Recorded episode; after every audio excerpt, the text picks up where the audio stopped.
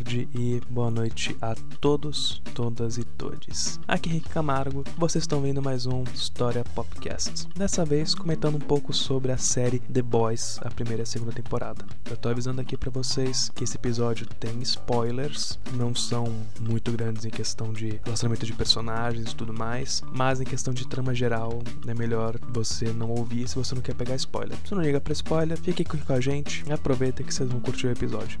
Então, bora lá pro momento nota de rodapé.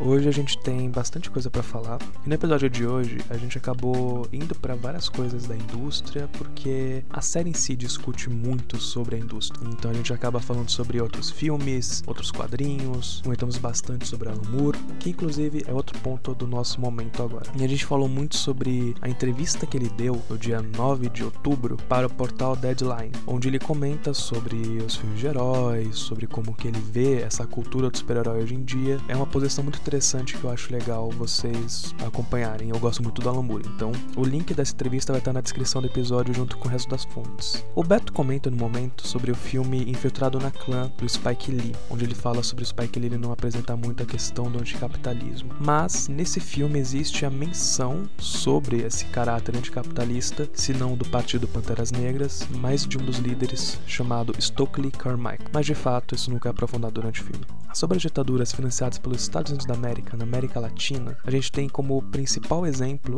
as ditaduras militares das décadas de 60 até 80, aproximadamente. E por fim, eu comento uma hora sobre os financiadores liberais de Hitler e Mussolini. Acabei não conseguindo colocar na hora o nome porque não estava lembrando deles. Então, quero passar aqui para vocês que Hitler era um diplomata chamado Franz von Papen e do Mussolini um outro político chamado Giovanni Giolitti. Então é isso, galera. Fique aqui com a gente para vocês saberem um pouco mais sobre tudo isso daí e sobre The Boys. Peguem uma fresca e bora lá para mais um podcast. E aí, pessoal, vocês ouviram na nossa breve aberturazinha que hoje a gente vai falar sobre a série de TV que foi Trend Topics no Twitter durante as seis semanas que esteve no ar, que é The Boys, do nosso querido streaming da Amazônia, aquele streaming com azulzinho claro, porque ninguém tá me pagando pra fazer esse podcast. Então vamos lá. Hoje eu trago pra me juntar nessa conversa alguns rapazes. No caso, um vocês já conhecem, que ele apareceu lá no terceiro episódio do podcast sobre negritude na cultura pop, que é o meu queridíssimo amigo Carlos Alberto, ou Obeto. Então vou deixar ele falar com vocês. E ele entra na arena!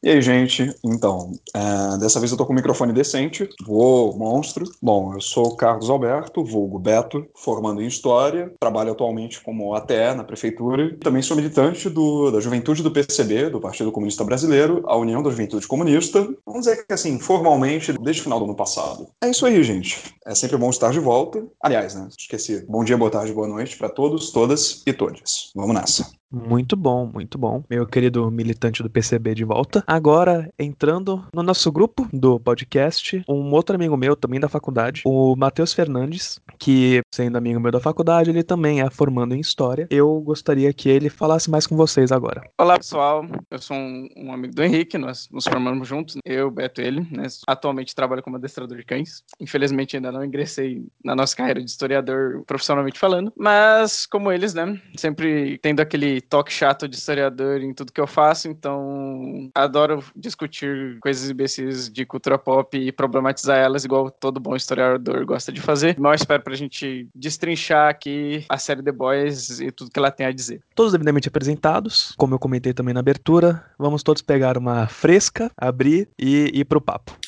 Fuck fresca.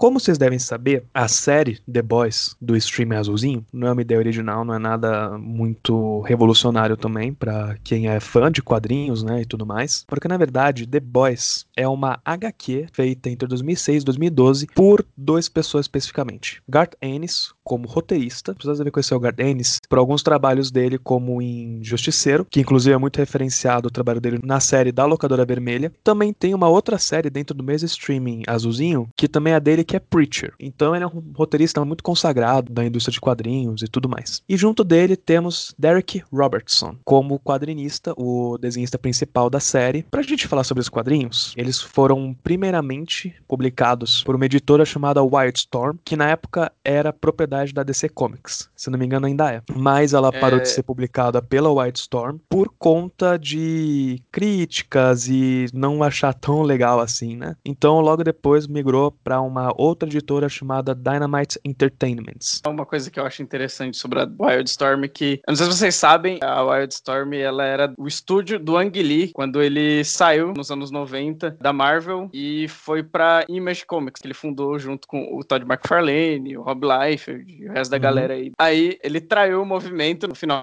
dos anos 90 e vendeu o seu estúdio pra DC, que perto do cancelamento do The Boys justamente ocorreu porque a Wildstorm foi dissolvida e englobada pra dentro da própria DC Comics, parando de ser um selo editorial. E um dos motivos da série ter cancelado é que a própria DC achou o material muito contraventor do que eles vendem, né? Sendo uma crítica clara aos super-heróis. Por que será, né? Olha só. Por que será, não é mesmo? Por Por, que que, será? Será? Será que, Aliás, será que só porque eles têm um super-homem estuprador? é- Caramba, Só pesado. por isso. Começou leve o programa, galera. Exatamente. É? Tem como ser leve Já com The Boys? começamos muito bem. Perdão a sensibilidade ofendida, gente. Só uma pequena correção com o Matheus. é, no caso, não exatamente Ang Lee, mas um outro da família ali, entre aspas, que é o Jim Lee, o desenhista. É, E eu- Lee, Jim Lee, Cara. isso mesmo. É Não muito tem Lee na vida, pra lembrar. É Não, pior que é verdade, é o sobrenome mais Parece que- comum dos Estados Unidos, meu Deus. Parece que todo asiático que é famoso, a galera escolhe que tem que ter o nome Lee, senão não pode ficar famoso. É verdade. Se não como sobrenome, ou vai como primeiro nome, sei lá, que estranho, cara. Pegando então essa- esse gancho que o Matheus falou, eu queria primeiro trazer uma pergunta. Quem aqui leu mais as HQs de The Boys? Eu admito li. que eu li, eu consegui ler até a quarta edição, assim, tipo, eu mal consegui chegar neles matando os heróis ainda. Não consegui chegar porque eu, eu não gostei Eu da cheguei exatamente nesse ponto, porque foi quando eu falei, ok, chega, não dá mais não. Porque, é assim, eu acho que igual você, é um material, na minha opinião, que fica bem claro, bem direitista. Eles põem algumas coisas bem problemáticas, assim, nas, nas primeiras páginas e, literalmente, às vezes, é, ele se propõe a ser uma paródia, mesmo tendo um conceito, coisas a serem ali trabalhadas e criticadas, perpassa o bom gosto, cai para uma, umas discussões bem problemáticas aí, por exemplo, acho que na terceira edição, como eles retratam, por exemplo, a filha do Leitinho e ela se envolvendo com gangues e como o Butcher tem uma discussão com ela e como ele fala da mãe dela, extremamente problemáticas e parece ser pesado e bem preconceituoso, sem nenhuma motivação além disso. Não. Pior que é verdade mesmo. Vocês conseguiram avançar muito mais longe do que eu. Eu não passei do segundo capítulo. Porque, meu Deus, é um material muito indigesto. O humor negro, né? Que é justamente o suposto grande atrativo da série, passa por cima de narrativa, de desenvolvimento de personagem, em cima de absolutamente tudo. Então, a violência, gore e, me perdoe o uso da palavra, putaria, são muito utilizadas além do sensato. Acho que seria isso a palavra. Passam por cima de narrativa, desenvolvimento de personagem e todas as partes que seriam, digamos assim, importantes e necessárias para que uma obra tenha aquela coisinha maravilhosa chamada qualidade. Então, desculpa, gente, assim, aos fãs da HQ, mas eu realmente não consigo gostar dela. A série, em compensação, é mil vezes melhor. Então, o pessoal que estiver escutando, que ainda não leu ou assistiu, não se preocupem, porque a série é realmente muito boa e muito diferente da HQ em vários aspectos. Por esses e outros motivos, como a gente não ter lido todos os quadrinhos, o episódio não vai ser sobre a HQ The Boys. Porque, obviamente, se a gente, fosse falar sobre a HQ, a gente teria que ter lido todas as edições, inclusive o Hero Gasm, então 2006 a 2012. E eu concordo com vocês dois. O conteúdo é extremamente indigesto, porque os personagens eles não têm personalidade. tipo, eles estão lá só pra ter um esquema da hora. Parece que, ah, não, a gente só quer ter o Huey parecendo como Simon Pegg, porque a gente gosta do Simon Pegg. A gente quer ter o Butcher parecido com o Justiceiro, porque sim, eles não colocam nada muito profundo. E quando eles tentam aprofundar, que é a cena que o Matheus colocou da filha do Mother's Milk, que é o que ele falou, é estereotipar o negro e tudo mais com gangue. É fogo isso. Isso porque na série eles É. até chegam a apresentar essa ligação, entre aspas, dele com gangue, colocando ele trabalhando em um reformatório juvenil logo no começo. E não fica caricato na série. Além de que eu acho que tem outros pontos problemáticos assim do próprio quadrinho. O quarto capítulo ele tem uma pretensão de mostrar os heróis tendo comportamentos sexuais não heteronormativos como um problema. Eles são demonstrados como pervertidos sexuais, sim, mas também como se houvesse algum problema deles não serem heteronormativos. Ele, ele demanda essa explicação, falando que por eles não serem heteronormativos, isso tem algum problema, porque eles são devassos. Pra mim é um comentário muito problemático, principalmente nos dias de hoje. Frank Miller, é você?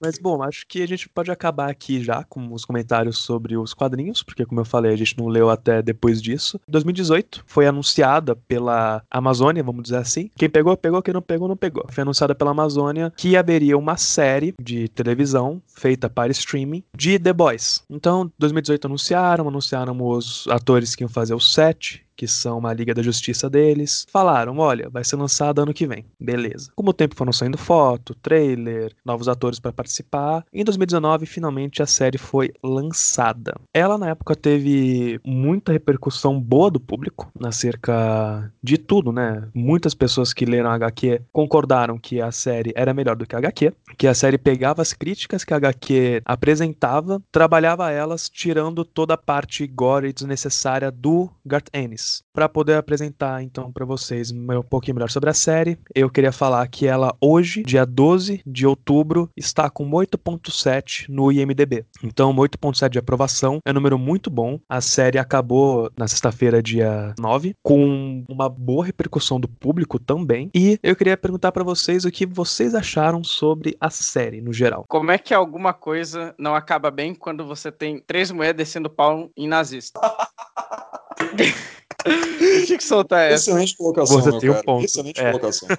Quando você termina um bagulho sentando pau em nazista, quem que não vai curtir? Mas eu queria colocar algo interessante, já que estamos falando da percepção sobre a, a série, né? É que eu não sei se vocês sabem, mas logo na metade, né, da publicação do quadrinho, né, o Garth Ennis foi abordado pela Columbia Pictures, porque eles queriam fazer um filme de The Boys, é, justamente para contrapor aí as outras coisas aí que estavam vindo da Marvel, o Cavaleiro das Trevas, essas coisas, né? E estávamos ainda naquela vibe do sombrio e realista, até hoje meio que não foi muito embora. Foi um material que chamou bastante atenção, mas acabou não rendendo e que no final das contas foi parar é, nas mãos da Amazon anos mais tarde, que inclusive vocês podem ver que parte da produção ainda é em cargo da Sony. Acho que a principal diferença quando a gente para pra pensar do que a série se propõe, do que o quadrinho se propõe, é que claramente o, o quadrinho ele, ele fica muito mais arraigado em fazer uma crítica sobre o mundo dos super-heróis, mesmo tendo ali alguma questão com o nosso mundo. Eu acho que a série ela foca muito mais em usar o tempo que a gente vive do agora, pelo fato de ter toda uma discussão dentro da mídia de super-herói, como ela tem sido usada hoje em dia, diferente do quadrinho, que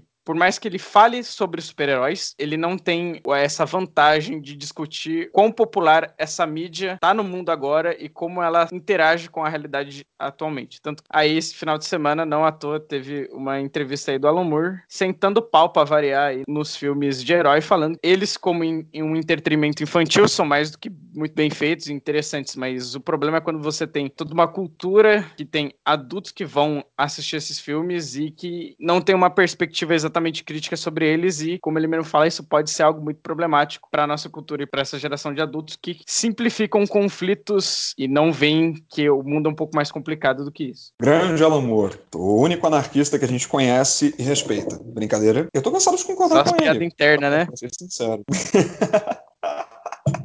Só aquela piada interna marota. Mentira, Matheus, a gente te ama. Eu te amo, cara. Minhas impressões sobre a série, bom, é provavelmente uma das melhores coisas que eu já assisti, falando, não exatamente, tipo, falando de, sabe, num contexto geral, mas dentro do, do contexto de série pop, de super-herói, que tenta ser realista e tem gore, essas coisas. Eu acho que ela é a primeira do seu ramo que faz todas essas coisas juntas e faz isso muito bem. E no caso, eu adoro fazer, né, uma série pop, ou seja, entretenimento escapista em alguma medida, que é divertida, é uma diversão família, se todo mundo na sua família tem mais de 18 anos, mas ao mesmo tempo carrega muita, mas muita coisa que te faz pensar. E é até estranho como ela faz sucesso na comunidade nerd hoje, porque tem coisa menos crítica sobre a realidade em que vive do que o próprio nerd. É uma coisa fascinante, uma série que faz ferrenhas críticas ao imperialismo estadunidense, ao capitalismo como um todo, isso sem falar na, na metalinguagem sobre a questão dos super-heróis, como é, sabe, né, dentro do imaginário popular, a questão do mito do super-herói, e também de como isso é abordado hoje, principalmente numa conjuntura onde a gente tem o MCU, a gente tem a DC, só fazendo filme ruim, né? Mas tudo bem. Acertando de vez em quando, mas ok. DCU, DCU, entendeu? DC, Calma aí. DC deixa eu Extended ver. Universe. É que sei lá, né? Se o universo não é bem construído, a gente não pode falar que é um universo expandido, né? Sei lá, brincadeira. Mas Na visão deles até pode ser. É, na visão dos executivos da Warner e do Zack visionário Snyder, tá tudo certo, tá tudo perfeito, né? Mas tudo bem. Então, Aliás, pensando- a segunda temporada pesa a mão em zoar o Snyder, hein, gente? Nossa, sim, meu Deus.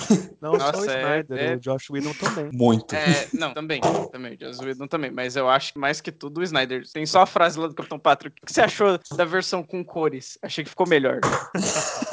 É boa, essa piada é boa. Sim, é verdade. Então, percebe? É, toda essa questão metalinguística que é simplesmente fenomenal e feita de uma maneira totalmente assim, pode ser digerida facilmente. Eu acho que é uma coisa que pode pegar, sabe? É uma série fantástica que pode pegar tanto o espectador casual como aquele mais ferrenho, aquele pessoal viciado em série, cultura nerd e por aí vai. Digamos que é o pessoal que consome mais esse tipo de conteúdo. É basicamente isso. Eu achei ela uma série fenomenal e sempre vou mencionar muito melhor direcionada do, do que HQ. Como foi falado no começo, quando a gente fala de, da adaptação, né? A gente teve envolvidos os mesmos produtores, né? E também, claro, falando do material original, o Garth Ennis, né? Ao falar de Preacher, por exemplo. Preacher é uma série que eu gostei pra caramba quando foi feita, né? Adaptada e tal. Só que ela, por exemplo, ela não acerta tanto quanto The Boys, porque ela tira um pouco do humor negro pra colocar arcos dramáticos, uma narrativa muito mais coesa, tramas e etc. Porque, bom, uma série sem trama não existe. Ela tem que te pegar pela trama, não só pelo humor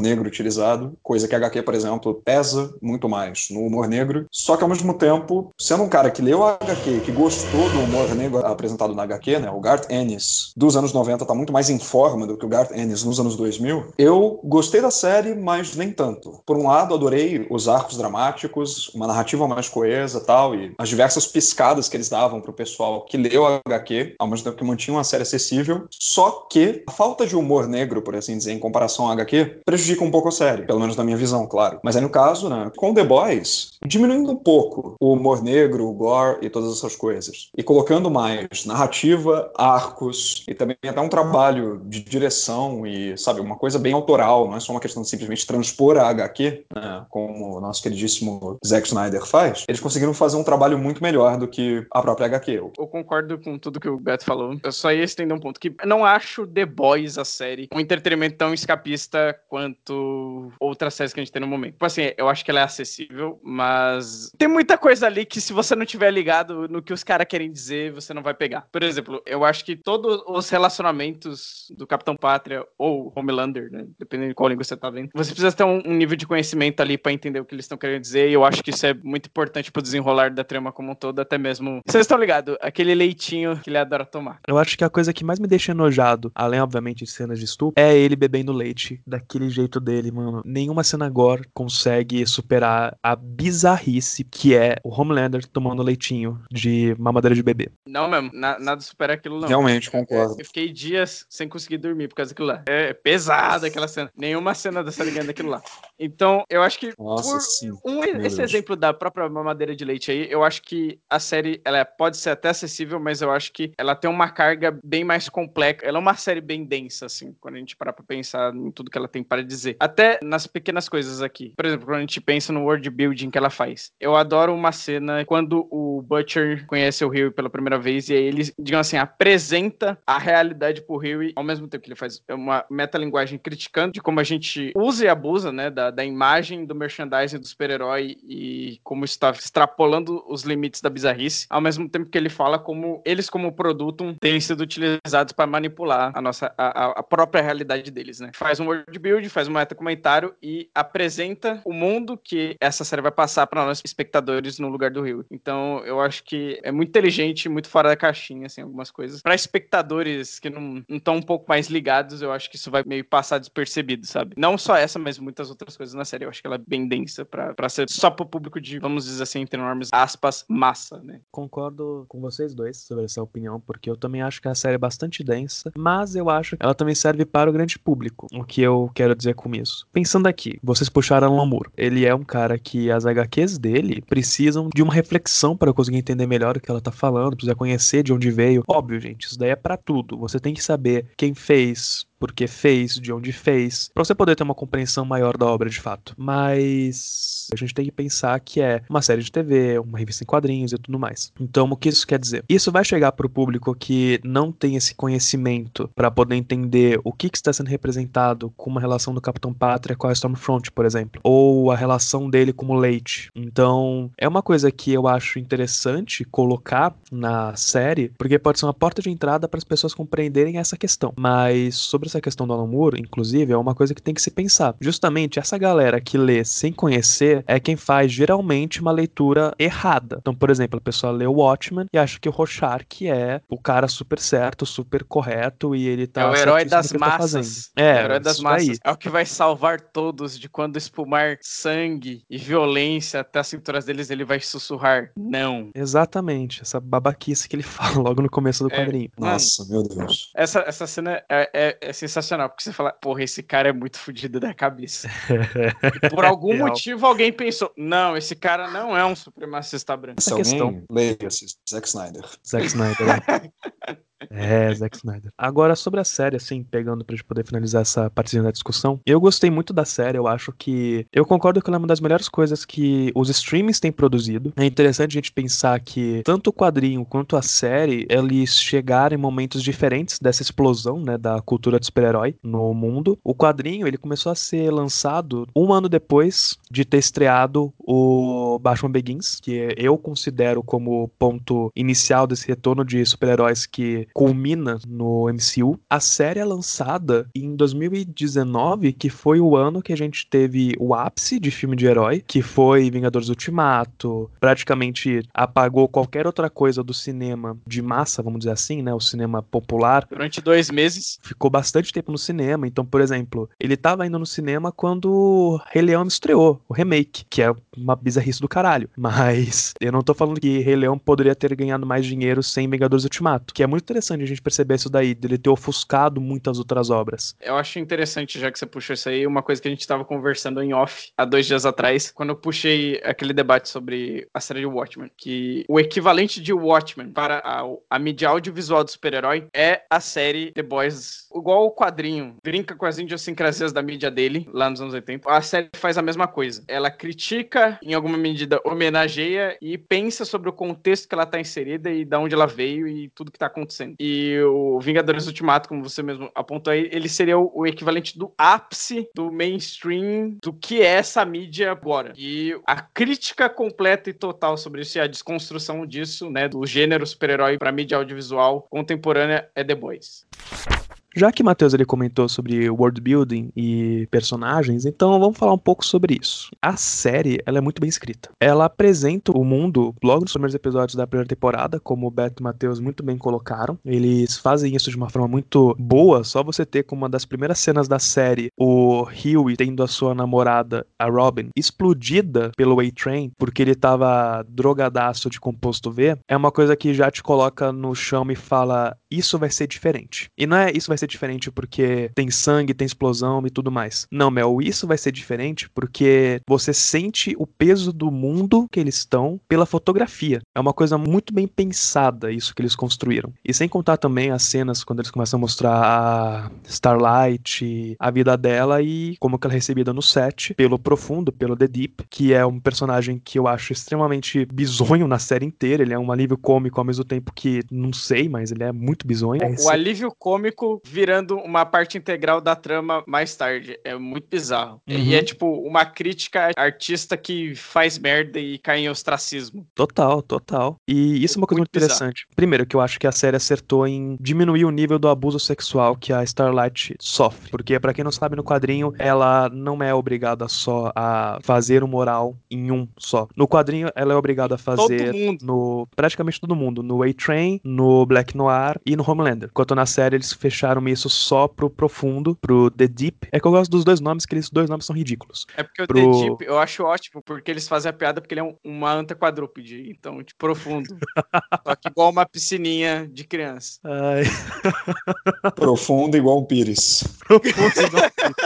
Ele apresenta você os personagens muito bem e com o tempo ele vai trabalhando eles. E eu acho que a primeira temporada foca muito mais em trabalhar os personagens centrais da trama, né, vamos dizer assim, que seria o Huey, o Billy Butcher, a Starlight, o Homelander. Só que na segunda temporada, já que eles já estão bem estabelecidos, a gente já conhece eles, você pode dar continuidade, enquanto você aprofunda em personagens como a Kimiko, como Mother's Milk, como French, que eu achei genial a forma como eles trabalharam esses personagens personagens na segunda temporada, colocando toda a ideia do Mother's Milk ele ter toque, mostrar o que, que o French estava fazendo quando ele falhou em vigiar o Lamplighter, que levou à morte dos filhos da Mallory. Então, é uma coisa muito interessante a gente ver essa construção dos personagens, a gente perceber que eles não são bidimensionais. Eu acho que até agora os personagens que a gente foi mostrado, nenhum deles é bidimensional a ponto de você se sentir incomodado, entende? Eu vou mandar o maior acerto da série aqui nos personagens principal, que é a Kimiko. No quadrinho ela não tem muito aprofundamento. Só pra você ter uma ideia, ela não tem nem nome no quadrinho. É Femei, o nome dela. O nome dela é Mulher. E aqui eles dão toda uma backstory. E eu acho muito interessante como eles trazem a discussão do terrorista, né? Eu acho que fica muito claro que eles usam a backstory da Kimiko para trazer essa luz do terrorista pra América. Isso pros americanos é significativo, esse contexto, esse nome. Como o irmão da Kimiko é radicalizado para ser, vamos dizer aqui entre enormes aspas, né? um terrorista. E eu acho muito legal a conversa, né, que eles usam para desenvolver o passado da Kimiko do irmão dela. Mostra como eles foram separados brutalmente e forçados a virar super vilões. E que o cara que vira o terrorista, ele tem ódio daquele lugar porque ele coloca os Estados Unidos como alguém que deve ser combatido porque destruiu o país deles de alguma maneira, ou o modo de vida deles. Quando a gente para pra pensar, talvez seja uma criminalização do terrorista, mas eu acho que muito pelo contrário, porque eles humanizam bastante a figura de terrorista que o irmão dele é. Também no início da temporada, quando o Black Noir vai atrás do Nakib, né? Que é o Superman do Estado Islâmico. Eu chamo ele de Super Jihad.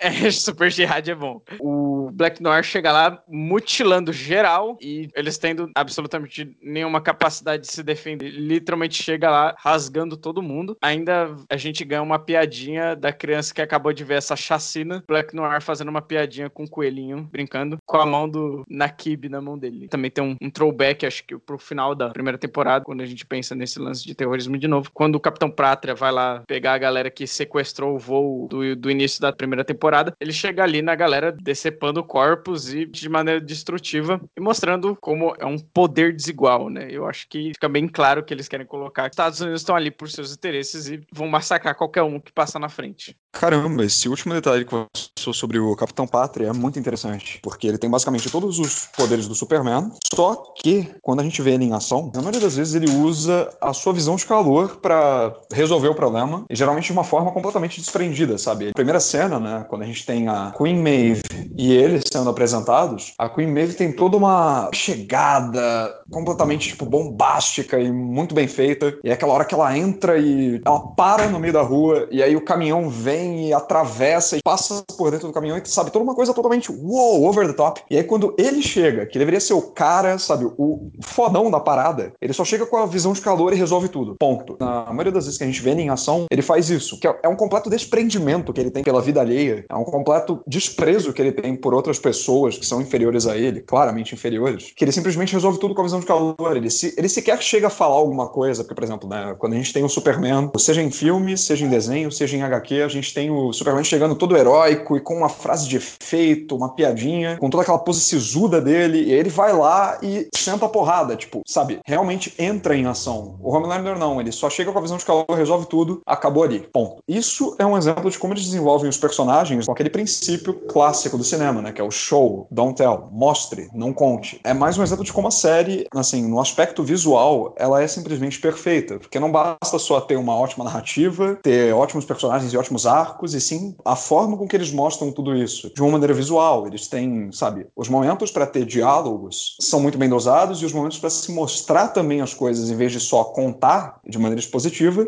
também é muito bem colocado. Eu acho isso muito legal, porque, caramba, uma série com uma trama como essa, né, ela poderia simplesmente partir para total e completa exposição, diálogos completamente expositivos e artificiais, mas não, ela coloca tudo isso de uma maneira muito natural. E é como o Henrique falou, ela é extremamente bem escrita. Então, quando a gente vê o desenvolvimento dos personagens sendo introduzidos na primeira temporada e depois aprofundados na segunda, na maioria das vezes isso é feito de uma maneira muito visual. Eles não precisam dizer isso na sua cara. Quando mostra que, né, pela morte da namorada, o Huey ele tem um nível ali de estresse pós-traumático, eles vão colocando isso numa cenas muito pontuais, em que é ele simplesmente parando, sabe, dando uma desligada do resto do mundo e encarando alguma coisa, alguém, ou às vezes alguma coisa que vem da cabeça dele, quando ele enxerga a Robin nos lugares, por exemplo, né, a namorada dele, e aí ele começa a olhar fixamente para aquilo, e aí você tem, tipo, a trilha sonora também, que é muito boa, os efeitos sonoros, toda uma construção ali da, da tensão pela qual ele tá passando uma coisa totalmente palpável. Eles não precisam chegar e dizer, tá ligado? Um narrador chegar e falar: o estresse pós-traumático de Huey acabou de atacar. Não, na realidade eles fazem isso mostrando. E isso é uma característica que eu acho muito legal na série, porque uma das coisas que mais tem, não só falando de séries pop, né, mas principalmente em termos de produto de mídia relacionado ao super-herói, é a exposição. Um exemplo disso, sei lá, pode ser muita gente que vai, que vai querer me crucificar por isso, é o próprio Christopher Nolan, que é dele, uma das franquias de super-heróis mais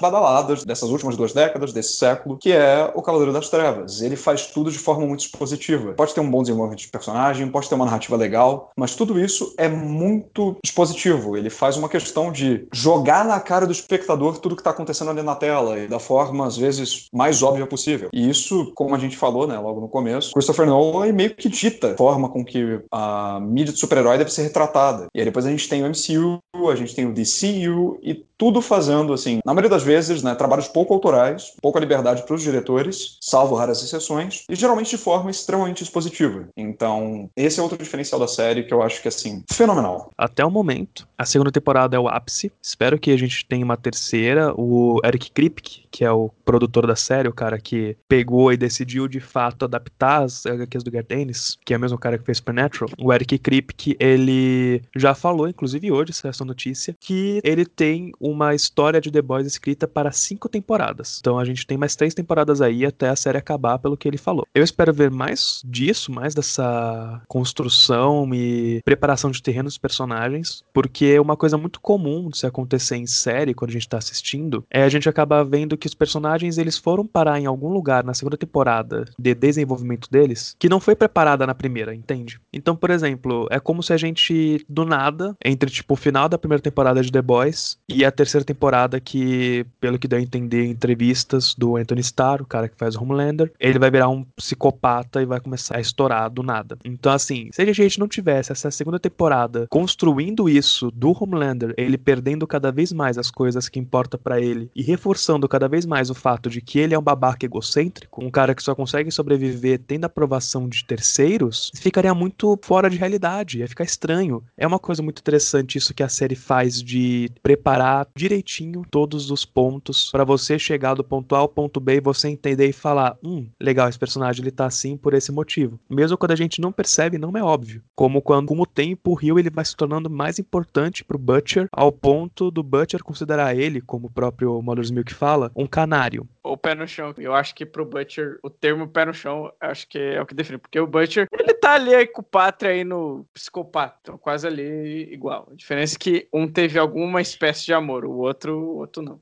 É, isso é uma coisa muito incrível também da própria questão da série de roteiro e de construção, tanto de mundo quanto de personagem, que é o arco espelhado do Butcher com o Pátria, que a gente acaba tendo uma parte muito expositiva, inclusive, da Anne, da Starlight, falando isso pra ele no episódio do Manicômio, que ela fala que ela conhece alguém exatamente como Butcher, só que usa uma bandeira como capa. Porque os dois, eles estão nessa, nessa linha de raiva, ódio e guerra contra um mundo que eles não acham legal legal, eles não acham correto. Butcher tem todo o rolê dele com a Rebecca. Homelander tem todo o rolê dele com uma aceitação. E os dois eles são líderes dos seus grupos. Ao mesmo tempo que os sete eles estão decaindo cada vez mais, os The Boys eles estão se unindo cada vez mais. Eles estão se vendo cada vez mais como seres humanos, como amigos. Então eu acho isso muito genial. E sem contar também a relação da Kimiko como French e o French como personagem só, que eu acho ele maravilhoso, ele é muito engraçado. Então a gente tem essa construção muito bem feita dos personagens, esse world building muito bem feito que só prepara o terreno para a gente ver cada vez mais um mundo mais aprofundado e fazendo relação com o nosso mundo atual, com uma indústria de super-heróis que cresceu desde a década de 80 até hoje. Já que estamos falando né, de construção de personagem, eu acho que o, o melhor arco, quando você fala que a gente vê que progride de acordo com as temporadas, eu acho o do Homelander. Na primeira temporada, se a gente vê, ele tá constantemente com o controle na mão. Tanto que, literalmente, o final da primeira temporada é ele dissolvendo qualquer espécie de plano que o Butcher tinha nos 45 do segundo tempo e humilhando geral. Então, quando ele mata a Stewell também, é a tomada de controle de qualquer situação dele. Ele tá saindo por cima completamente. E aí o arco da segunda temporada, que você falou dele, cada vez ficando dispare com o que ele tá enfrentando. E ele sendo incapaz seja fisicamente de fazer alguma coisa ou emocionalmente de alcançar o que ele quer. Isso começa lá com o, o diálogo dele com o diretor da VOT, né, que é o João Carlos Esposito. Como o cara, só no diálogo ali que eles até fazem um pouco de word building falando de, de onde veio a VOT, de que quem manda na parada não é você que solta raios, sou eu que tenho o poder da canetada. E isso progride para ele cair em desgraça pública por matar um super que ele mesmo criou lá na África e aí tem toda aquele bafafá do vídeo que assassinou o cara, e não sabe como controlar o público, aí que acaba dele tendo que se relacionar com a Stormfront para resolver todo esse problema dele de imagem, dele perdendo o controle do relacionamento dele, né, por óbvias razões que a gente vai falar mais para frente, do contato que ele podia ter com o filho dele e de qualquer chance de poder que ele tinha sobre qualquer coisa. Acho que o, o cúmino é o final onde ele tá se masturbando em cima do prédio, falando que ele pode fazer tudo, que é basicamente ele se consolando dele tá praticamente amarrado e sem nenhuma espécie de poder no final da segunda temporada. Onde até mesmo quem ele achava que tinha poder, né? Que é, por exemplo, a Maeve, consegue tirar um, uma carta da manga e falar: não, agora não é você mais que manda aqui. Essa cena dele se masturbando é uma coisa que, quando a gente vê a primeira vez, a gente acha que é só pra ser cômico chocar e tudo mais, mas quando a gente para pra ver a construção, né, dessa cena, o porquê que ela existe, primeiro que ela é uma cena reciclada da primeira temporada, que tinha sido vetada pelo nosso querido stream na Amazônia. Então, eles reciclaram essa cena, mas colocaram no momento perfeito, que no vídeo do PH Santos ele fala isso. Ele diz: "A gente tá vendo um cara que sempre teve poder e controle e sempre teve alguém para fazer isso por ele, por exemplo, ele poderia conseguir isso com qualquer pessoa, sozinho, se dando prazer, só que ele não chega no ápice dele, como se ele estivesse o tempo todo exercendo um poder que ele nunca consegue concluir." Bom, a gente já mencionou aqui que o Eric Kripke é basicamente o showrunner da série e é curioso como ele era o cara responsável por Supernatural até a quinta temporada. Basicamente, junto com Smallville, ele criou o método CW, sabe, das séries como Arrow, Flash, Supergirl, né? que é justamente dessa coisa dessas séries super-heróicas ou de aventura, em alguma medida. De novo? Meu Deus! Finalmente, é, quer dizer, né? Mas vamos lá. Vocês sabem que eu assisto, eu tento o máximo possível ficar com as séries. Eu desisti de Flash, Arrow, Supergirl, Legend of Tomorrow. Desisti de tudo isso. Pra ah, mim. mano, muito ruim essas coisas, velho. É, é, muito ruim. Então... Eu não consegui assistir um episódio de Arrow sem dormir, cara. É pior que a novela da Globo, ah, mano. meu Deus, Arrow é chato de demais, Jesus. Chato ah, demais, gente, mano. Era... Eu gosto de Arrow até a terceira temporada, depois é declínio completo. Ele basicamente cria o método CW, ou seja, é, que é justamente aquela coisa. É, muitos episódios, geralmente todas as séries acabam se perdendo depois da segunda temporada, também que Supernatural seguiu magistralmente até a quinta, e geralmente séries muito galhofa, tá ligado? Coisa realmente 100% para um espectador casual, que raramente traz alguma coisa para te fazer pensar ou algo parecido. E aí o cara que Tem faz coisa isso... mais galhofa que super-heróis, Beto? Olha, dois irmãos suristas que saem por aí caçando demônios, é, destilando testosterona, acho que é muito pior. A porra do Veja bem. Que cai na Terra e vira Jesus Cristo, cara. Olha, isso aí na versão do Zack Snyder, né? Só pra deixar que no original é aquela pessoal. coisa, pô. Ele é um imigrante ilegal que chega e enfrenta as mazelas do capitalismo no começo do século XX, em plena crise, tá ligado? E, e isso é foda. Ele foi é... criado por dois imigrantes judeus. Isso é incrível, tá ligado? Sim. Agora, sim. coisa de Jesus como algo ridículo, totalmente método do Zack, é, tipo, mérito do Zack Snyder. É, não é só dele não, né? Richard Donner também fez um pouco no de 78, mas não vamos, não vamos falar disso. ah, mas é aquela coisa, mano. Richard Donner fez bem feito. Fez de maneira sutil em comparação ao nosso queridíssimo, né? Aliás, eu acho que o Zack Snyder nem assistiu Richard Donner e achou que estava sendo completamente pioneiro ao fazer isso, tá ligado? Eu tenho certeza. Eu acho que ele nunca leu um não, quadrinho ele assistiu, na vida. mas não entendeu nada. Muito provavelmente. A gente tem que fazer... É isso. A gente tem que fazer podcast só pra falar mal do Zack Snyder. O nome do podcast vai ser Vamos falar mal do Zack Snyder. Então, se você pensar que um cara que fez, sabe, é uma série completamente galhofa, que querendo ou não, tinha suas idiosincrasias e ajudou a perpetrar isso durante vários anos até os dias de hoje, vai e cria uma série completamente fora da caixinha. Isso é incrível, sabe? E totalmente reconhecendo o potencial do material fonte, que nem o próprio autor tinha total e plena ciência, convenhamos, né? Basicamente, nosso queridíssimo Garth Ennis criou, né, a HQ de The Boys, e a HQ de The Boys é a completa foda empatada, vamos dizer assim. Tudo que a gente vê na série são coisas que têm potencial para ser bem desenvolvido, só que nunca é levado adiante. O que tem ali, né, aquela coisa, só instrumento para gore, escatologia e afins. É o tipo da coisa que você olha pro plot de The Boys e fala, e daí? Agora na série não. A série é o gore, é a escatologia, é a sacanagem, mas tudo isso em favor da narrativa, em favor do, dos temas tratados, com subtexto, com desenvolvimento. O próprio fato da série ter sido já planejada para cinco temporadas, se bem que, sei lá, né? Ele fez isso com Supernatural. Espero que a Amazon respeite o desejo dele. Eu acho que ela vai respeitar sim. Se a gente vê a lógica de produção da Netflix eh, e da Amazon, eita, não pode falar o nome, é, são bem diferentes, porque uma preza pela quantidade e volume, então se tá fazendo sucesso, manda mais, manda mais, e se a gente vê ah, o método de produção da Amazon é menos, mas mais investimento, melhor trabalhado e mais denso. Então você pode ver a qualidade, assim, não tô falando que todas as séries da locadora vermelha sejam ruins, mas a, se você vê, é bem dispare a atenção e qualidade das séries da locadora vermelha e do streaming azulzinho claro. Depois dessa nossa rasgação de seda pra série, mas com motivo porque ela realmente é muito boa, eu queria trazer então uma questão muito interessante que a gente já apontou alguns momentos, mas que é importante a gente se aprofundar um pouco, que é a parte de como que a série ela se comunica com uma indústria de super-heróis de hoje em dia. Então, como eu falei, a gente tá no meio desse, desse período todo, né, dessa última década, com uma explosão da cultura de super-heróis num nível que você encontra qualquer pessoa na rua, ela vai estar com uma camiseta de super-herói, você vai ver negócio de streaming, de filme na rua, também com super-herói. Eu mesmo, eu tenho várias camisetas de herói. A gente tem essa mercantilização muito grande em cima desses personagens, que como Alan Moore falou na entrevista, são personagens criados na década de 30 para crianças de 12 anos e que as pessoas muitas vezes elas não têm uma visão crítica, uma visão uma amadurecida desses personagens para poder compreender o que, que eles representam, o que, que eles são. E The Boys, eles apresentam essa questão muito bem feita. Vocês devem lembrar que eu falei que no começo ela era publicada pela DC Comics, HQ. E ironicamente, os personagens principais super-heróis que aparecem logo no começo dos quadrinhos, que são os Sete, eles são uma referência clara, escrachada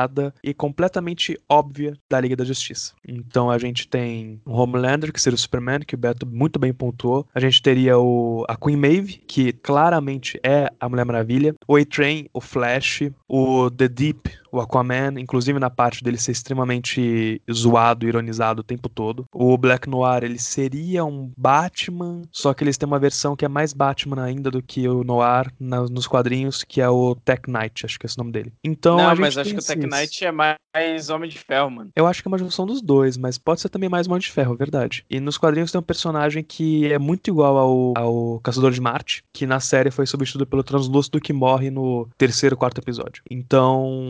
Bum, bum granada. Bumbum, gra... Bumbum granada.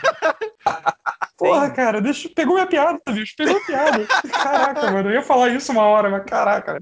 Uau, perfeito, Matheus. Eu tinha que falar isso. Então a gente acaba vendo essa questão do set da Liga da Justiça sendo mostrada claramente na série e sendo trabalhada mais pra frente com a imagem do Homelander como símbolo americano, tal como o Superman é, também o Capitão América, que vai ser apresentado na terceira temporada, que é o Soldier Boy. Isso é uma coisa muito interessante, porque eles pegam esses personagens, satirizam eles, então colocam o Homelander sendo completamente o contrário do, do que ele é pra mídia. Eles colocam uma Queen Maeve como uma pessoa extremamente altruísta, sendo que ela é uma pessoa completamente cansada dessa vida e do que tem ocorrido. Na série colocam toda a questão dela ser bissexual e é bem interessante que eles colocam um apagamento dessa bissexualidade dela também na segunda temporada, quando ela é obrigada a sair do armário. Então você tem toda essa imagética da mídia e como que a mídia trata, no caso do set, eles seriam meio equivalente a atores na indústria cultural. E eles pegam isso daí, eles colocam claramente como que eles são utilizados como mídia, como marketing, como tudo isso, eles ficam plastificados, eles ficam cansados, eles deixam de ser quem eles são. É uma coisa muito inteligente o que eles fazem e colocam claramente a ideia do universo cinematográfico da VOTS, né, que tem até Seth Rogen, ele participa, que ele também é produtor da série. Você tem os quadrinhos, brinquedos, camiseta, é uma coisa muito, muito louca você vê e você fica, isso não é tão diferente do,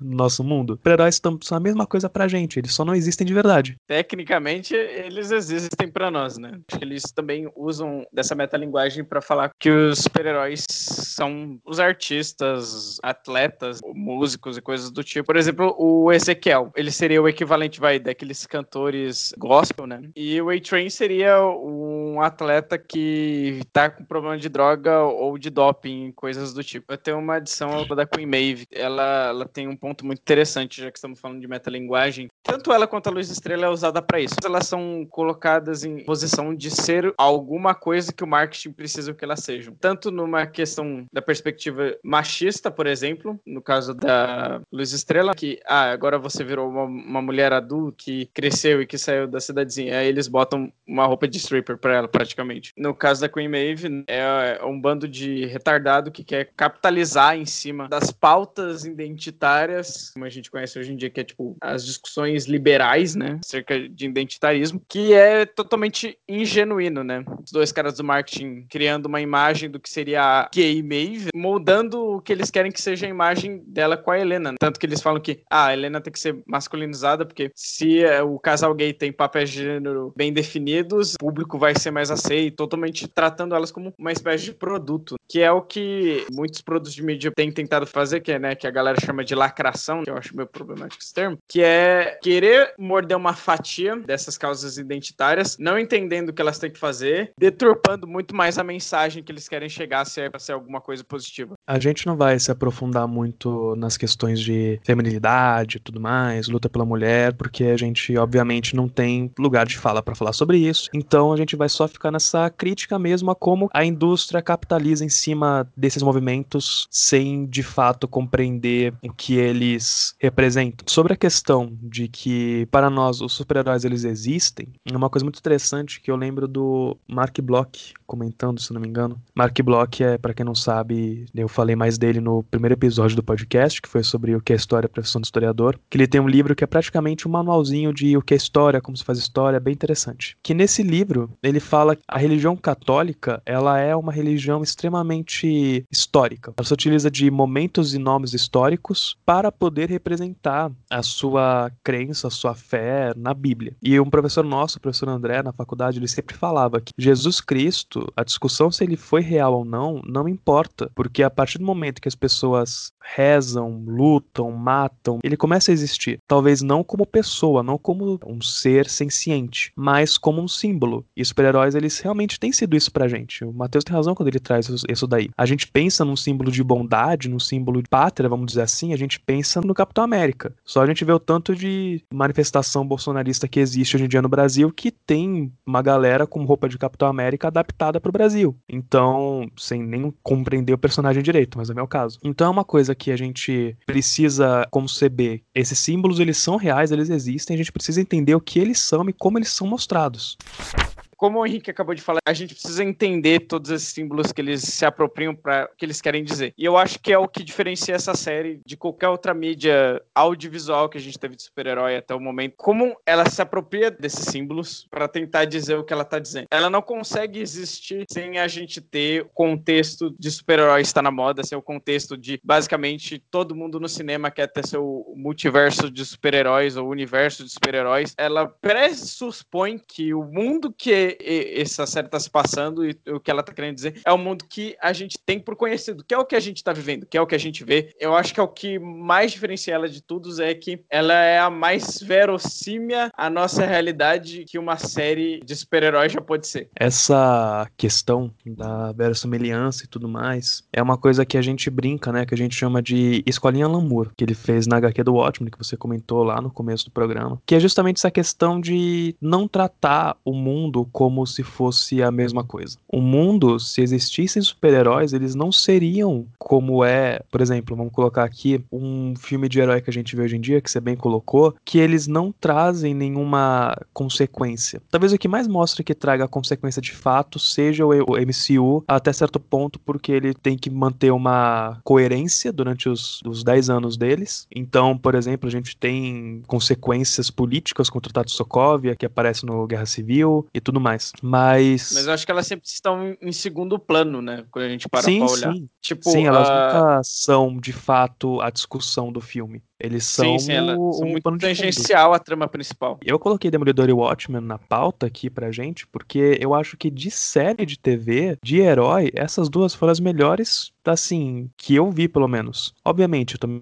amei Jessica Jones, achei uma série muito boa tudo mais. E a gente brincou aqui que eu vi as séries da CW e eu gostava delas, mas com o tempo achei que elas foram se perdendo. Mas é que Demolidor e Watchmen, eu acho que eles mantêm um nível de seriedade, de discussão nas tramas. O Watchmen é fenomenal, a série do Watchmen é fenomenal, é, que saiu Sim, ano sim, passado. E Demolidor também é fenomenal, é, são três temporadas incríveis. A que eu menos gosto é a segunda, mais especificamente a parte da Electra, que eu não gosto da Electra. Quem Desculpa, gosta da Electra, cara? Quem eu gosta da quero Electra, falar, cara? desculpa aos fãs Mano, da ela não, Electra. ca- ela não casa naquele universo que eles estão montando. Assim, além de não casar, eu nunca gostei dela como personagem mesmo desde os quadrinhos. O que acontece é que essas séries, elas são muito boas, elas mantêm uma discussão de cunho político e tudo mais, mas elas não têm essa metalinguagem, como o Matheus muito bem colocou. Eles não têm esse diálogo com o nosso mundo. A gente está literalmente vendo um mundo paralelo, onde os Vingadores existem e que teve sim, por exemplo, em em Demolidor, teve sim uma consequência de ter uma alta especulação imobiliária, que o Fisk capitaliza em cima. No Watchmen a gente vê um mundo paralelo onde os quadrinhos do Watchmen realmente existiram, que é extremamente maravilhoso, a forma como eles adaptam e colocam no mundo em 2019. Então, com isso a gente vê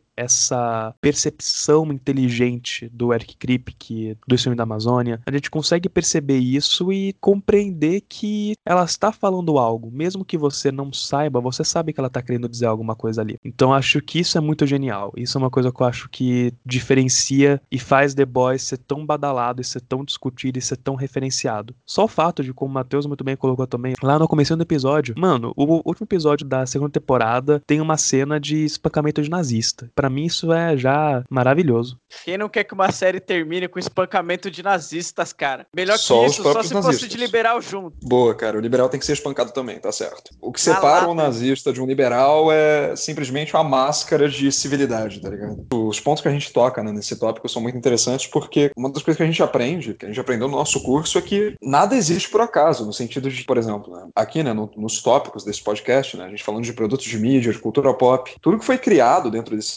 espectro né, que a gente circunda como cultura pop, não foi criado simplesmente no vácuo. Esteve inserido num contexto histórico, num contexto político. Todo produto de massa faz uma afirmação política de alguma forma acerca do período em que ela se insere, ou do período em que ela tenta abordar, dependendo dos casos. E essa afirmação política pode ser intencional ou não. Quando a gente pega, por exemplo, né, os filmes do MCU, né, eles estão inseridos sim no contexto político, mas, entretanto, porém, todavia, isso fica em segundo plano, né, como vocês mesmos já disseram, tanto pela questão da coerência da criação desse universo, como também pelo fato de que a Disney, como uma empresa família e etc., tem que respeitar toda a coisa do PG-13, eles têm que se ater a uma proposta. Muitos desses comentários políticos podem não estar tão aparentes, ou até mesmo podem não ser muito profundos ou muito inteligentes acerca do que estão falando. Ou muito Mas engajado. Isso é verdade. Que é assim, o que acontece? Quando você faz um comentário um pouco mais relevante, você vê o que acontece aí. Star Wars mandou lembrança. No episódio 8 faz um comentário político totalmente relevante com o que a gente está vivendo hoje, com o que a franquia também já tocou diversas outras vezes, e foi completamente massacrado pelos fãs, né, no caso. A crítica adorou, fãs nem tanto. E é engraçado, porque aí é aquela coisa. Pega consumidor de cultura pop como cara que quer se reclamar como dono da obra e ele mesmo não é capaz de entender isso. E por que, que ele não é capaz de entender isso? Existe a questão de, questão da, da bolha em que ele está inserido, ou seja, não é capaz de ver além daquilo, como também existe uma questão ideológica, que é o fato de, por exemplo, não, uma produção como The Boys, que critica a máquina de guerra estadunidense, dentre diversos aspectos do capitalismo, de países da centralidade do capitalismo. O cara fala e olha para aquilo e fala, talvez, sabe, é, ah, isso aqui é lacração, ah, isso aqui é isso, isso aqui é aquilo. O cara não tem uma análise profunda a respeito disso. Por que, que ele não tem? Caramba, porque ele está inserido num mundo capitalista e existe ideologia e tal, então a gente não pode também culpar única e individualmente o consumidor de cultura pop. Mas, por exemplo, né, o MCU, quando ele, o primeiro filme né, do MCU é o Homem de Ferro, e ele faz um comentário, né, ele se insere num contexto de, como fala, a gente gente tem, né, principalmente nos anos 2000, que é toda aquela questão dos conflitos no Oriente Médio, militarização dos Estados Unidos e tal. O Tony Stark, ele é um mercador de armas. Isso é incrível. E, na realidade, ele é um dos filmes que melhor se coloca politicamente, no sentido de politicamente engajado em alguma medida. Porque ele, ele coloca isso de formas muito gritantes. E aí, depois, conforme a gente vai vendo na progressão do universo Marvel, esse lado político vai sendo cada vez mais deixado de lado, por assim dizer, no termo de afirmação política, salvo algumas exceções, como, por exemplo, Pantera Negra. Eles acabam meio que se encerrando dentro do próprio universo. O universo vai ficando cada vez mais próprio, mais fantasioso, com menos paralelos, pelo menos na, na intencionalidade dos produtores, diretores e etc. Mano, é só ver, tipo, o que você falou aí do primeiro Homem de Ferro. Cara, literalmente, se você assistiu o Homem de Ferro 1 hoje, não dá nem pra falar que faz parte do mesmo universo, cara. A gente sabe porque tem o Robert Downey Jr. e porque a Marvel fala que é, mas é muito diferente. Toda a primeira fase 1 do, do MCU é bem diferente do resto. Principalmente porque ela ainda era Sim, da Marvel sem ligação com o rato do monopólio. Ela tinha certa independência, vamos dizer assim, na produção. Não era uma coisa tão de alto orçamento que poderia representar um risco muito grande para a empresa. Quer dizer, representava um risco porque a Marvel estava falindo, mas não é o meu caso. E aí, sei lá, você, a gente vai pegar uma série,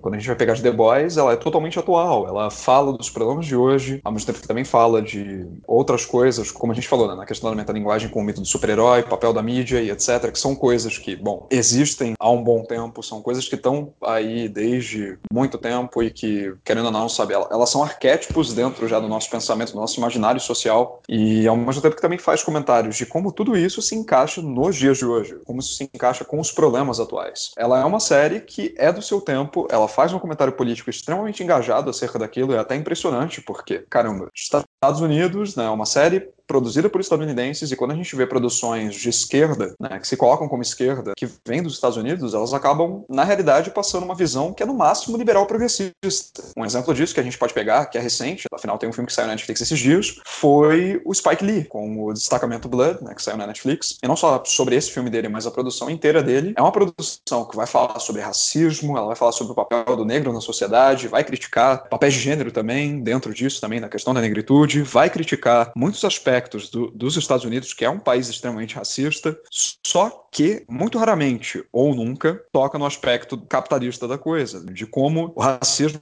por exemplo, é, um, é uma coisa estrutural, um projeto político né, da burguesia, das classes dominantes e que nos Estados Unidos assume seus contornos próprios e tal, mas que é meio que uma tendência no resto do mundo. Por que será, né? O mesmo sistema econômico, político. Ou faz social, pior, é igual o Jones Manuel criticou o filme. Vamos lá no canal dele, pelo amor de Deus, deem, deem vazão para as coisas que esse cara fala, porque ele aponta muito bem claro que Spike Lee, na filmografia dele, não está interessado em apontar o imperialismo americano, e muito menos se ele está bombardeando asiático. Justamente o, Jones Manuel levanta que o asiático que não é mal é aquele lá que junta com os americanos mais negros, tá? Mas ainda são americanos, para pegar as riquezas que ficaram ali no país deles, entendeu? Então não é muito diferente de um Rambo, só que se o Rambo tivesse Black Power aí nessa perspectiva. É que é aquilo que a gente sempre fala, né? Estados Unidos ele vai ser dificilmente crítico com as próprias políticas, ele vai ser dificilmente crítico com as ações deles em outros lugares. Então acho que o máximo que eles são hoje em dia críticos com as próprias ações seria as bombas de Hiroshima e Nagasaki, que eu acho que todo mundo entende que aquilo lá foi horrível, foi desnecessário, foi só uma forma de mostrar dominância bélica para a União Soviética, porque o Japão ele ia ter que se render em tipo um mês, ele não ia conseguir aguentar ficar numa guerra sozinho. É uma coisa que a gente tem que se pensar nessa questão de criticar a indústria de guerra norte-americana, que é como ela é construída e ela é extremamente bem marketeada e uma publicidade muito grande em cima no próprio Estados Unidos. É aquilo, ah, porque tal pessoa ela é veterana da guerra X, tipo, beleza, ok. É, a gente vai achar legal que o cara voltou vivo, pelo menos, né? Eu acho que ninguém aqui quer que uma pessoa morra no meio de uma guerra, mas tem que se criticar sim o que aconteceu na guerra do Vietnã. Como que, por exemplo, a guerra do Vietnã, no caso, como que os norte-americanos eles tinham hábitos de matar civis, como que eles tinham hábito de violentar sexualmente mulheres, algo que, de novo, pegando de novo o ótimo do Alan Moore, o quadrinho, inclusive mostra isso do próprio comediante, quando ele está no Vietnã junto com o Dr. Manhattan. Então, é uma coisa que a gente tem que olhar e pensar sobre. Isso é verdade. E até pegando, né, assim, para quem não sabe, né, do filme que a gente tá falando, né, do Spike Lee, o Destacamento Blood, ele fala sobre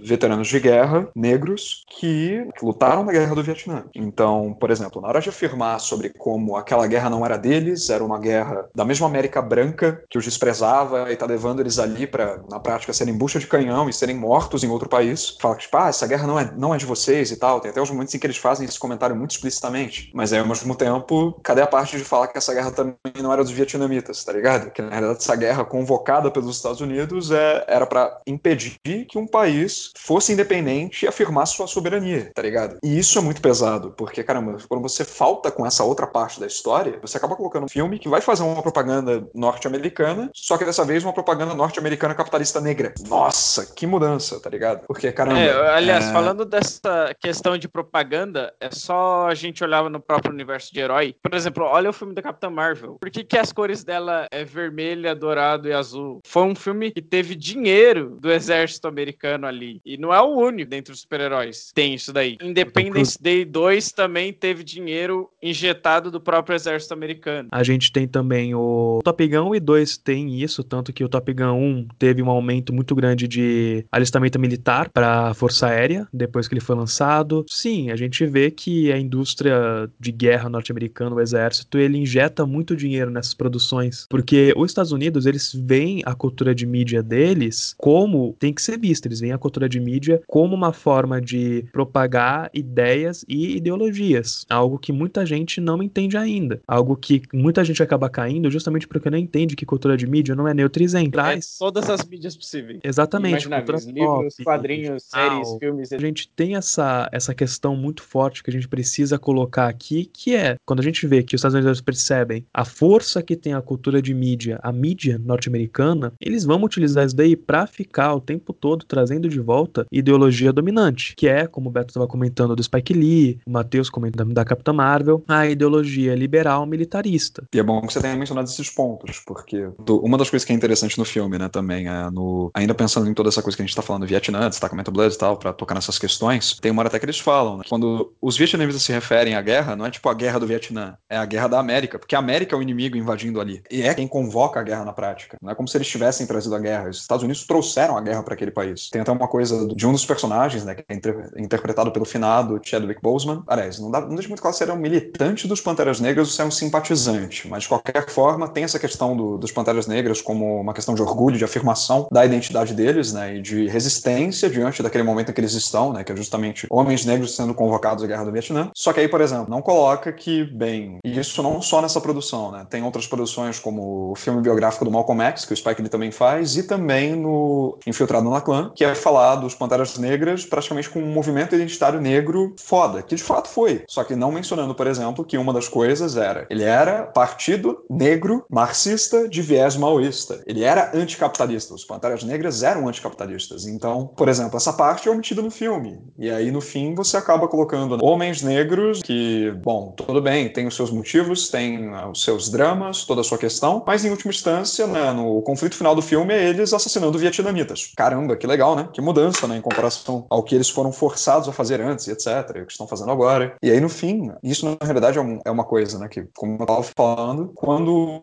a gente vê uma produção estadunidense que se coloca de esquerda, e é raro você ver exemplos que questionam, criticam o capitalismo estadunidense, o capitalismo no geral. Então, qualquer crítica que você vai ter, sabe, uma crítica social apresentada num filme, ela vai estar dentro de uma perspectiva liberal progressista, ou seja, não vai questionar o sistema em que ela se insere. E isso até mesmo de cineastas mais contundentes, como o próprio Spike Lee, não conseguem fugir disso. E aí você tem uma série como The Boys que vai e coloca uma crítica afirmativa e totalmente voltada à esquerda, às pautas de esquerda e de uma esquerda anticapitalista, ao falar dos Estados Unidos, ao falar da máquina de guerra estadunidense, ao falar do capitalismo estadunidense, ao falar dos super-heróis, de como tudo isso se encontra na conjuntura atual, ao falar da ascensão da extrema-direita e do nazismo, que, convenhamos, foi tipo o grande tópico da segunda temporada. Como eu falei, isso é uma coisa muito rara. Então, quando uma série faz isso, caramba. Eu acho que o tópico não é apenas o nazismo ali. Eu acho que o grande tópico, na verdade, ele conversa muito mais com a realidade americana que tem esbarrado aqui nos países de capitalismo independente, que é a direita alternativa, que é o que a Stormfront é e que aqui seria a extrema direita. É a máquina de fake news do Bolsonaro, os youtubers de direita aí, outras máquinas midiáticas que a extrema direita tem utilizado e que o Steve Banner e seus amiguinhos aí do Vale do Silício tem se aproveitado, ainda bem que esse porra tá preso. Eles utilizam do nazismo para ficar bem na cara que, ó, a direita alternativa, que é esses caras que você ouve no seu cotidiano, no seu YouTube ou no seu Facebook, que pra cá seria, vai... O MBL?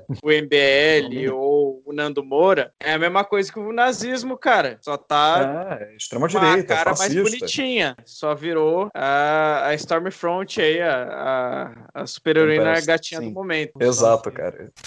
Completamente, assim, eu tava só ouvindo o que estão falando e realmente essa questão da segunda temporada de se aprofundar nessa crítica mais à esquerda, sem ser só progressista, a esquerda anticapitalista, eu diria mais antiliberal do que anticapitalista no geral, mas criticando essa falsa moralidade que a gente tá comentando também, que o Beto trouxe do Destacamento Bloods, que é uma falsa moralidade de que os Estados Unidos eles são um símbolo de civilidade e que a máquina de guerra deles é voltada para levar democracia para as pessoas. Eu acho que isso é uma coisa muito complicada que se tem quando a gente para para analisar a história norte-americana no geral. Então a gente vê que muitos conflitos que eles participam, eles que criam. Então, uma guerra do Vietnã, por exemplo, a guerra da Coreia, eles foram como apoio à Coreia do Sul. Todas as ditaduras militares na América Latina foram financiadas pelos Estados Unidos. E eles continuam se colocando numa visão de que eles são o símbolo moral do mundo inteiro, a democracia, sendo que a gente sabe muito bem que democracia é um conceito que não está sendo colocado em prática. Por exemplo, vou colocar aqui as eleições municipais aqui no Brasil. Em São Paulo, que é a cidade que nós três moramos, não está tendo debate eleitoral. Simples assim. As, as emissoras não estão fazendo debate. A galera tá com medo do Boulos, é isso que tá acontecendo. Então, nos Estados Unidos, a gente teve a eclosão de movimentos do Black Lives Matter e tudo mais nas ruas contra a morte de, de um homem negro e que teve pelo menos quatro que eu vi logo em seguida do George Floyd. E aquilo, será que isso é realmente democrático? Será que não é um projeto político para matar negro, que é o que a gente já comentou também no próprio podcast de Negritude na Cultura Pop?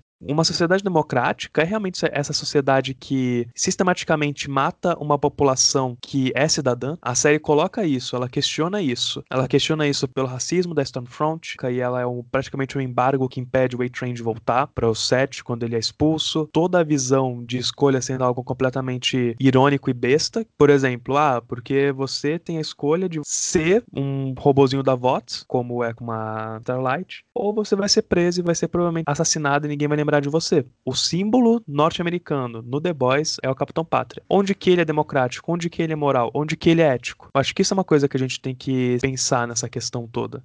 Agora que você citou Pátria, acho que chegou o momento bom pra gente falar da melhor cena de sexo da televisão. Pera, o quê? Mas por que a melhor cena de sexo? Porque tá ali a promiscuidade do liberal com o seu fascistinho, entendeu? Ela é bizarra. Ah, sim, sim. Ela é estranha. O relacionamento da Stormfront Capitão Pátria, acho que fica muito claro. A analogia que eles querem fazer. Quando o liberal tá perdendo o controle das estribeiras, antes que qualquer coisa que saia do controle dele aconteça, ele tá aberto a abrir mão de uma espécie de controle ou de domínio do que ele tenha para um fascista ou para um nazista, no caso mais específico da Stormfront, que vai controlar as coisas e vai reorganizar do jeito que ele precisa, porque ele não vai abrir mão do, do seu privilégio, do seu posicionamento, mesmo que seja aquela coisa horrível que a gente vê, o Pátria mesmo, através da temporada, é demonstrado que ele não é muito diferente da Stormfront, sabe? Para quem não pegou, para quem não tá ligado, quando a gente fala falou do leite, aquilo é um símbolo de supremacista branco, para ser mais objetivo. Aquilo é bem enfatizado ao decorrer da temporada, que quer falar que a direita polida, o liberal fofinho, o seu Moro, para a realidade brasileira, ele é tão nojento quanto o, o, nazista, o fascista mais escancarado, mas ele não tá muito distante. Os dois estão no mesmo projeto político de manter o status quo. Não importa quem vai ter que morrer, quem vai ter que ser oprimido. O importante é a manutenção do capitalismo e dos meus privilégios. Tem um vídeo muito muito bom que representa bastante essa questão do liberal com fascismo e tudo mais, que é um vídeo do Gregório, do Greg News, da HBO. O nome do vídeo é Fiador. Ele comenta sobre Paulo Guedes e sobre as políticas liberais do Paulo Guedes e como que o Paulo Guedes ele confiou no Bolsonaro, numa visão de confiar de ele achou que ele poderia controlar o Bolsonaro, sendo que foi o contrário. Então ele comenta sobre essa questão, ele apresenta inclusive apoiadores liberais do fascismo de Mussolini e do nazismo do Hitler, colocando a questão muito clara cara. E essa é uma questão que a gente percebe hoje em dia. As pessoas falam que a esquerda não quer dialogar com uma direita para ser oposição, por exemplo, aqui no Brasil, ao Bolsonaro. E não é isso. A gente estaria feliz em fazer isso. Só que a direita, os liberais, eles são pessoas que apoiaram o projeto político do Bolsonaro. Paulo Guedes, ele se diz liberal, neoliberal, e ele foi um dos motivos do porquê liberais votaram no Bolsonaro para acontecer o que está acontecendo hoje. A gente tem aqui no Brasil essa visão do Bolsonaro hoje em dia muito demonizada e que hoje em dia, desculpa gente, ser contra o Bolsonaro não é ser de esquerda, é você ter o mínimo de bom senso, de ideia, de compreensão da merda que está acontecendo as pessoas falarem esse negócio de não, porque a esquerda tem que dialogar, a gente tem que dialogar com o quê? Como liberal que na primeira chance da gente poder se alçar em algum local de comando mesmo, por exemplo, presidência ou prefeitura, como o Matheus falou do Bolos, aqui em São Paulo, a primeira chance que a gente tem para fazer isso daí,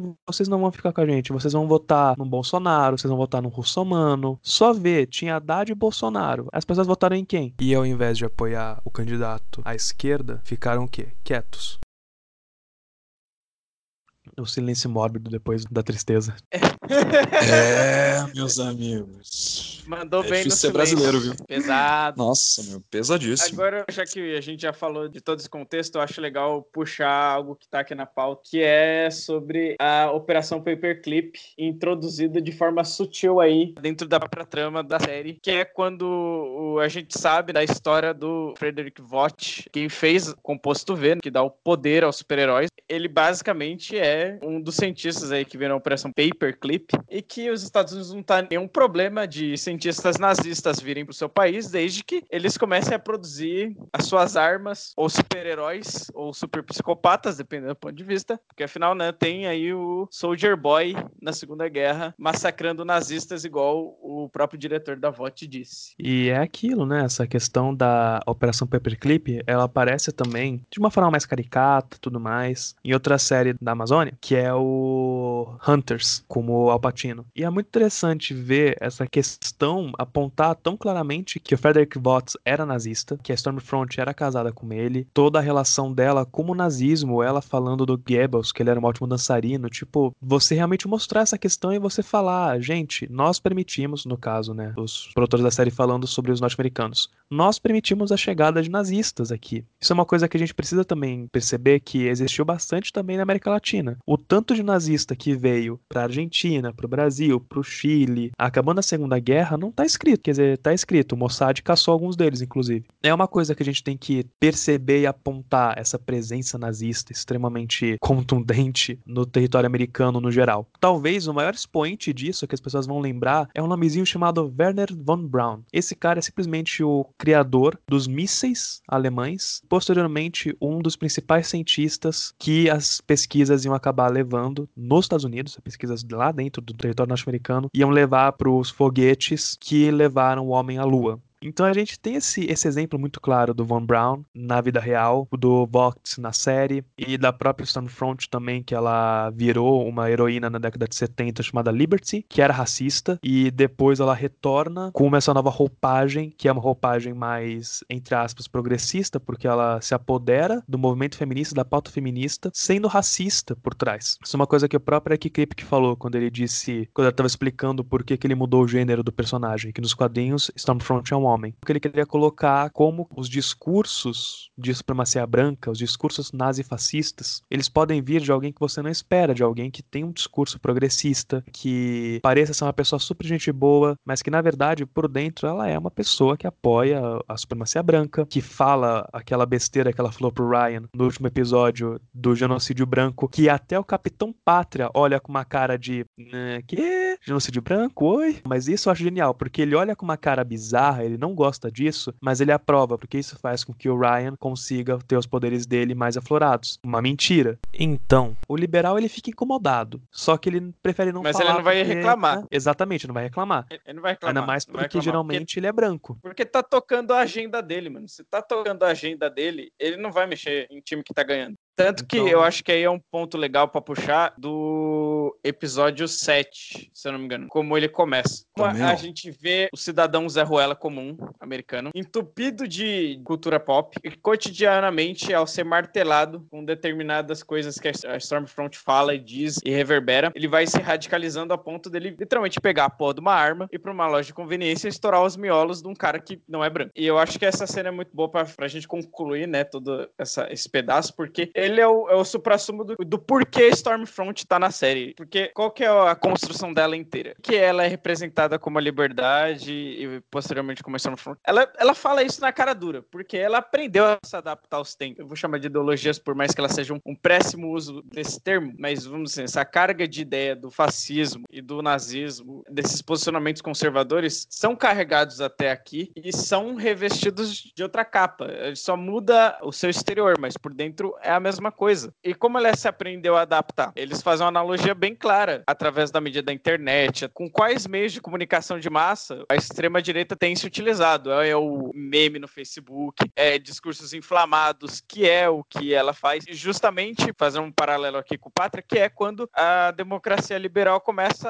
a mostrar sua rachadura. Quando o Pátria começa a cair, vai, vamos dizer assim, entre enormes aspas, desgraça pública, essa Stormfront sobe. E é ela que puxa ele de volta para cima. É isso que ela tá na série. É para trazer essa analogia da onde a extrema-direita vem se utilizando, quais meios ela vem se utilizando e como ela vai radicalizando cotidianamente as pessoas. Toda a combinação disso é a cena quando você vê o Zé Ruela comum, que tem uma vida comum, por ser bombardeado de ideologia cotidianamente, ele acredita aquilo lá como uma realidade, como um fato. E quando ele vai lá e mata o imigrante, que aparentemente deveria ser indiano, alguma coisa do tipo, é um descarregar, é um alívio de tensão para ele, que inclusive mostra muito, né, texto do Humberto Eco aqui, o Urus fascista, que o, o fascista é, é quase uma coisa meio sexual, esse lance da violência para ele. Quando ele descarrega essa violência nas armas, é, é quando ele se libera aí da, da sua frustração sexual. E que, na minha opinião, fica muito bem inteligente, encaixado. O cara ser uma representação em, meio do incel que a gente tem tão famigerado na internet atualmente, tanto na, na falta de contato que ele tem com mulher e é ignorada. E que fica bem claro, na minha opinião. É mais ou menos isso que essa cena quer dizer. Tem duas coisas que eu queria trazer. A primeira é é importante a gente distinguir o fascismo como momento histórico e o fascismo como ideologia. São duas coisas bem diferentes. O nazifascismo como momento histórico, ele é claramente colocado na década de 20 e década de 40, com a ascensão de Hitler, Mussolini, Franco e vários outros representantes dessa extrema-direita e dessa ideologia e o fascismo como ideologia política é isso que a gente está vendo hoje em dia, voltando à tona com vários políticos se mostrando claramente fascistas, apesar de nunca dizerem que são. E a segunda coisa que eu queria falar é: eu vi esses dias um post, primeiro das pessoas criticando a Stormfront ser fascista, isso já foi ser nazista, aliás, isso já foi bizarro para mim bastante, mas de pessoas falando, ainda por cima, de que eles acham errado da série criticar a máquina de guerra norte-americana e criticar as grandes empresas empresas, sendo que, pasmem, eles falam que as, as empresas e o governo são controlados pelos judeus. E eles não estavam falando isso daí de uma forma irônica. Estavam falando de uma forma que acreditavam piamente. Isso é um discurso claramente nazista. Você colocar culpa em judeu. Você fingir que existe um inimigo interno que está nas sombras e você nunca fala que inimigo é esse.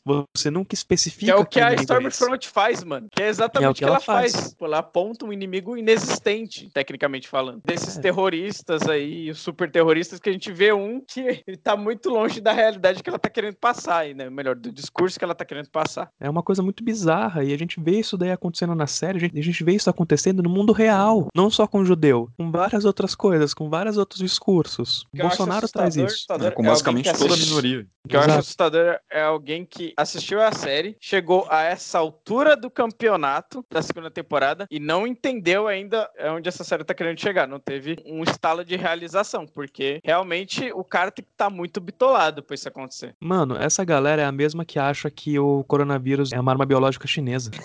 Só pode, né? Porque. Não, não é a mesma que... galera. Tava tipo no mesmo argumento. Velho. Mas realmente é isso, sabe? Eu queria até voltar um pouco na questão da relação promíscua entre liberalismo e o nazismo, sabe? Porque, caramba, quando você olha lá nos anos 30, quando a gente tem a ascensão do, dos regimes nazifascistas, antes deles se denotarem né, uma ameaça aos países imperialistas, você tem basicamente todos os líderes né, de, de nações, da centralidade do capitalismo, falando super bem dos líderes fascistas, sabe? Falando, tipo, de como o projeto político deles era uma coisa louvável. Eu acho que o exemplo mais gritante é o próprio Winston Churchill, que fala literalmente, tá ligado? De como, isso, de como que é interessante todo o projeto nazista. E aí, ao mesmo tempo, você tem, por exemplo, né, o fato de que Hitler se inspira nas leis e na política segregacionista estadunidense até aquele momento do século XX. Né? As leis de toda a questão do segregacionismo, uma das coisas que aconteciam, né, que, que inspirou a questão das câmaras de gás eram os banhos de gasolina que faziam com imigrantes mexicanos, agora não lembro exatamente, sabe, o recorte geográfico, mas isso também ocorria nos Estados Unidos, sabe, nisso aí você tem o quê? É a ideologia liberal, que é justamente a ideologia, né, a principal ideologia dos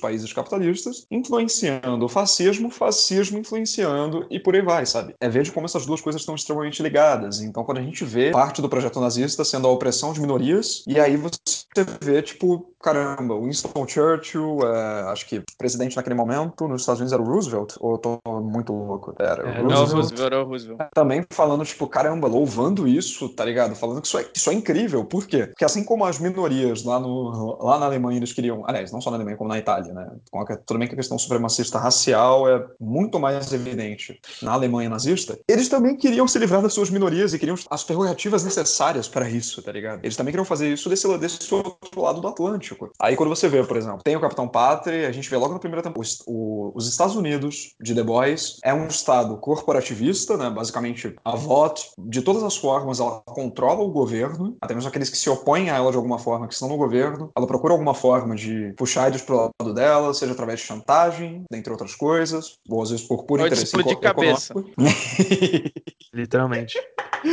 É, por enquanto eu tava falando só da primeira temporada, que o negócio de cabeça já é, já é pra segunda e tal. E aí quando você pensa, tipo, nossa, esses Estados Unidos como Estado militarista, corporativista etc., isso é a realidade? É a realidade! Basicamente, né, o que, que você tem nos Estados Unidos, com toda a questão do Partido Democrata e Partido Republicano, são duas direitas, uma mais educada e outra mais descarada, as duas liberais em alguma medida, só que uma, dependendo do momento histórico, puxa mais pro fascismo, as duas combatendo o poder e se, usando né, essa coisa desse bipartidarismo, camufla o fato de que o- todo o aparato estatal estadunidense serve às grandes empresas, aos bilionários, aos capitalistas e etc. E isso fica gritante pra caramba nos dias de hoje quando você vê que o Elon Musk diz claramente que eles apoiaram um golpe na Bolívia porque eles queriam matéria-prima de lá. E aí, quando ele é questionado sobre isso, a única coisa que ele diz é: é, a gente fez isso, lide com isso. E não vamos esquecer que o Elon Musk ele vem de uma família sul-africana, que era dona de grande empresa e que ganhava dinheiro com o apartheid. Sim, exatamente. Que ganhava e ainda ganha, Que né? backstory da hora, hein? Porra! Nossa, é backstory maravilhoso. Mano, aí, a única dava pra fazer sabe, um né, herói esses- louco pro The Boys com esse backstory. Dava. dava. Porra, com toda certeza. E a única parte desse backstory que chega pra gente é justamente o do self-made man, do cara que veio do nada e virou um bilionário, etc.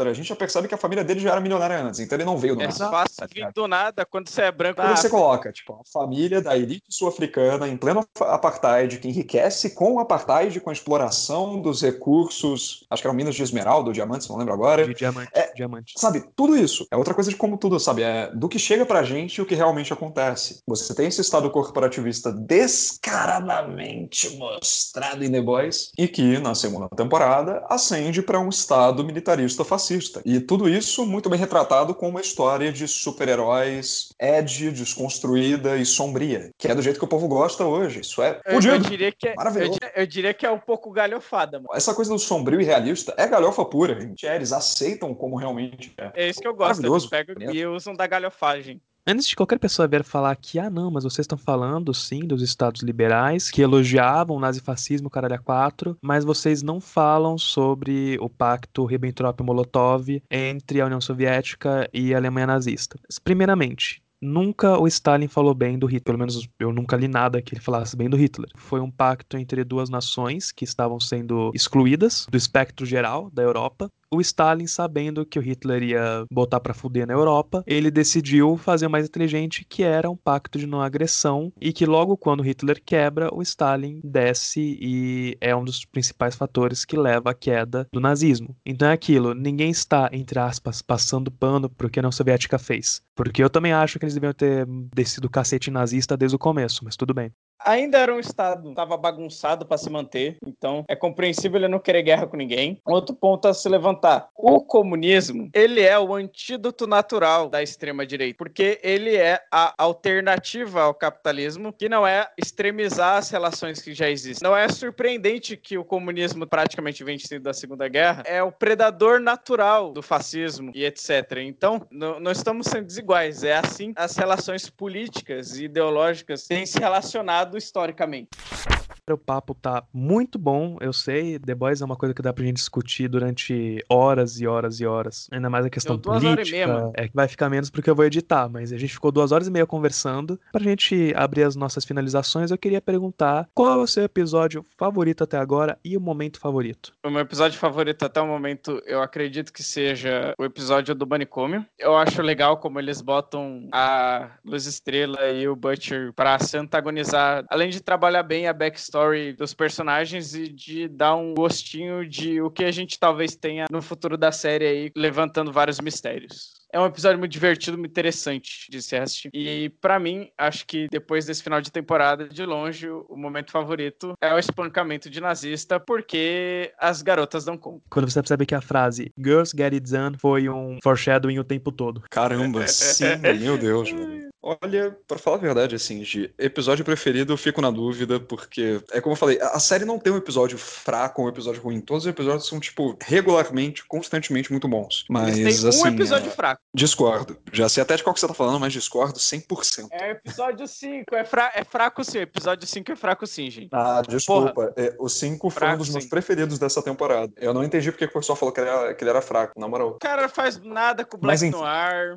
Ah, cara. Tá bom que o Black Noir ainda, ia deixar A gente ainda tá pra ver, tipo, o melhor do Black Noir. Que... Ah, isso aí sim. Eu acho que na terceira temporada eles vão ter mais espaço pra fazer isso. Com certeza. Se você pensar que no, na primeira temporada ele é uma sombra. Na segunda, ele já, já apareceu mais vezes. E agora na terceira, é, vamos ver, vamos ver. Mano, o cara Eu acho tá que assim, é o primeiro episódio morrendo. da. Que morra, filhão, que morra. Ah, que morra, mas assim, Nem ligo. podia ter utilizado melhor. Por aí, por aí, por aí, com certeza. Mas aí, sei lá, né, cara? É o que eu tô falando. O melhor dele ainda nos aguarda. Episódios preferidos, assim, vou falar tipo um por temporada, porque, sei lá, na primeira temporada, o episódio 6, vai retratar do backstory da Kimiko, vai falar do Mesmer, que, meu Deus, é uma das melhores coisas que tem, tipo, dessa temporada, porque aí você vai falar também de, tipo, programas de televisão baseados numa figura que é uma celebridade, que também é um super-herói, um ator mirim, todas essas coisas juntas é maravilhoso, e toda a questão do poder deles, como tudo isso se encaixa na trama, mais as outras coisas que acontecem ao longo do episódio. E da segunda temporada, eu vou concordar com o Matheus que o episódio do manicômio é fenomenal e meu preferido também. E de momento, óbvio, é o espancamento de nazista, porque, Jesus, é, foi a melhor coisa da série inteira até hoje. Eu não sei se a terceira temporada vai conseguir colocar um momento que supere isso, na moral. O meu preferido até agora. O episódio O Bruto, o Belo e a Estrela, que eles colocam o Huey junto do Lamplighter como babá, que tem aquela conversa extremamente bizarra e completamente constrangedora entre ele e o Lamplighter, principalmente deles vendo filme pornô que eu realmente espero que a Amazônia não tope colocar esse negócio na internet porque é muito besta, é muito idiota. Eu acho esse episódio muito bom porque eu sinto que ele prepara o terreno para aquele final de temporada que a gente simplesmente não consegue pensar em outra coisa durante uma semana que The Boys vai estar tá aí, The Boys vai chegar com um episódio incrível, porque o sétimo episódio ele preparou isso muito bem bem, trazendo essa questão do Lamplighter, da Starlight conseguindo fugir do Vots, a explosão de cabeça, o próprio Capitão Pátria levando o Ryan para longe da mãe dele. Isso é uma coisa que a gente precisa pensar que é muito bom e eu, pelo menos, eu fiquei na, na ponta da cadeira e falei, mano, eu não consigo esperar uma semana, eu preciso disso agora. Mas esperou, eles criaram um hype, construíram e conseguiram fazer isso de uma forma magistral. E momento favorito, também vou ficar com o espancamento de nazista, não tem como ser outra coisa. É uma catarse, porque a gente vê, como o Matheus falou, Garotas Não Conta. A gente vê completamente a Kimiko, a Starlight, descendo o cacete na Stormfront enquanto chama ela de nazista. Aí chega a Maeve também, que a gente espera a Maeve fazer alguma coisa assim, tipo, e contra toda a merda que tava chegando para ela. Quando ela vê que a Stormfront é nazista, que eles liberam isso e tudo mais, palmas pra Amazon que isso foi satisfatório demais.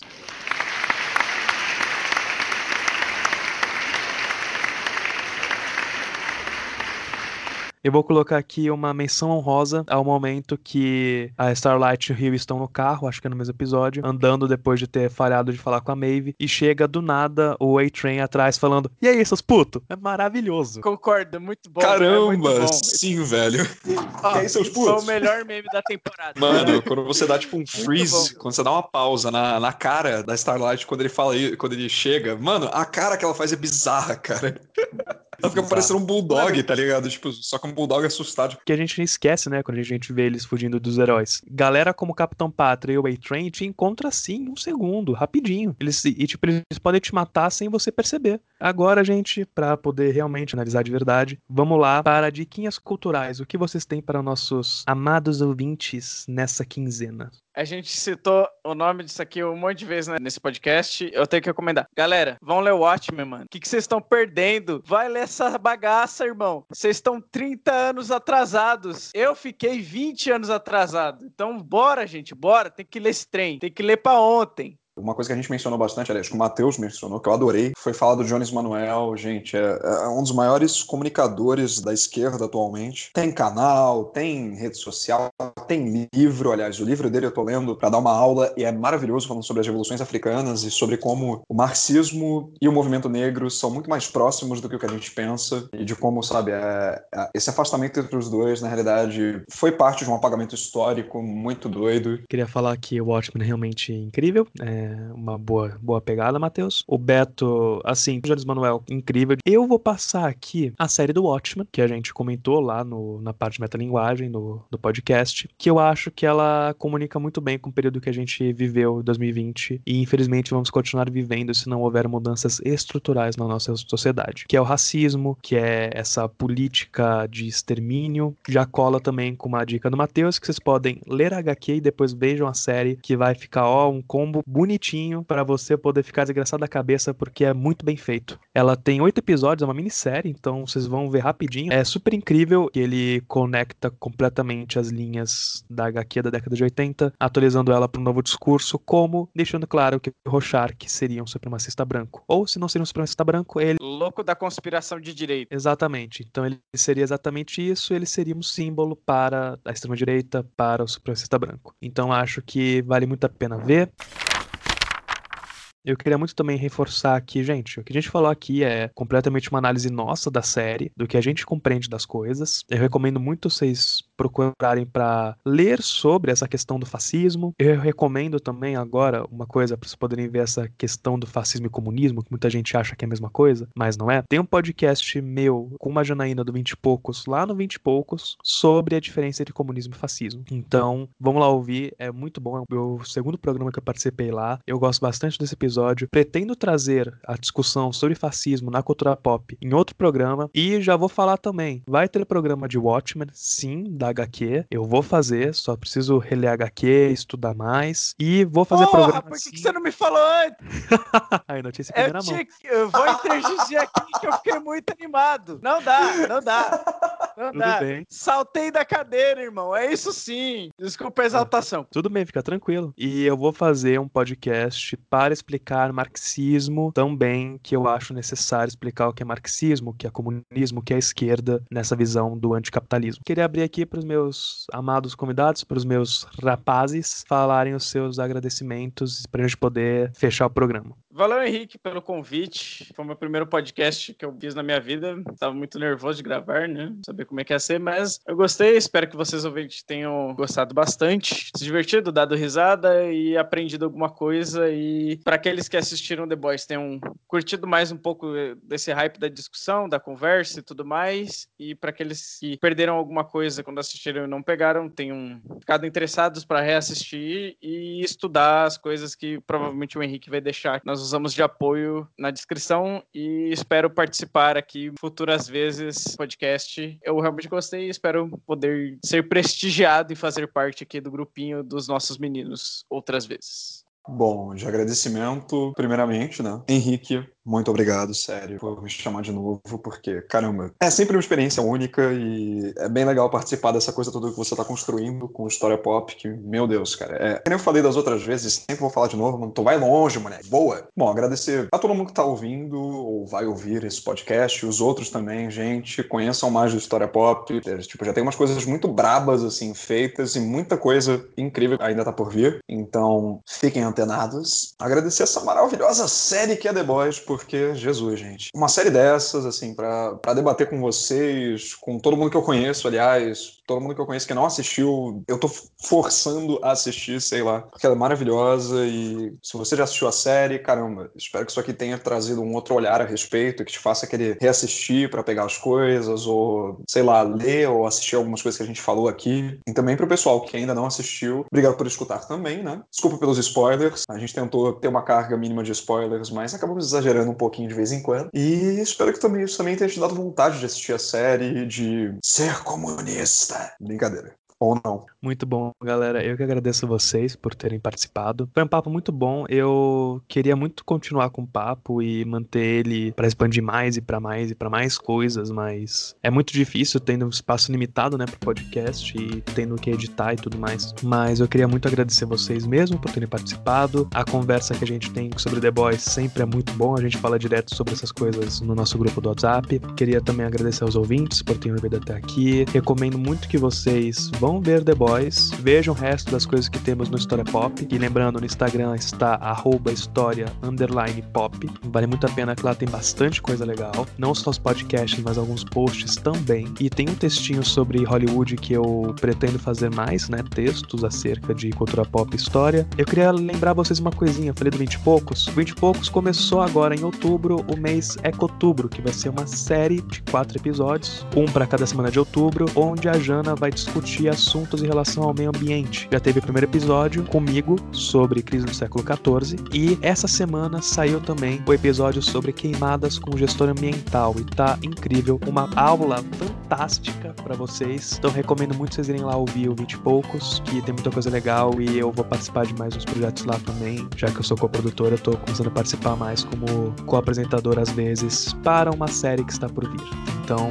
acompanha lá que vai ser bem legal. Para finalizar completamente, lembrando que esse podcast está disponível na Anchor, que é o agregador que eu utilizo, Google Podcasts, Spotify, Breaker, Overcast, Pocket Casts e Radio Public. Então não tem desculpa, tem como ouvir em vários lugares. Agradecer de novo aos meus amados convidados, aos meus amados ouvintes, ao Berk Kripke por ter criado a série do The Boys, que é o criador de Paprika Ennis. E lembrando, galera, nunca deem parabéns para empresas, mas para os criadores. Então, she é muito bom por causa da Noel Não por causa da Blocadora Vermelha. Assim como The Boys, a série é muito boa pelo Eric Kripke e não pelo streaming da Amazon. Então, falado isso, tchau, tchau, galera. Vejo vocês daqui 15 dias. Falou!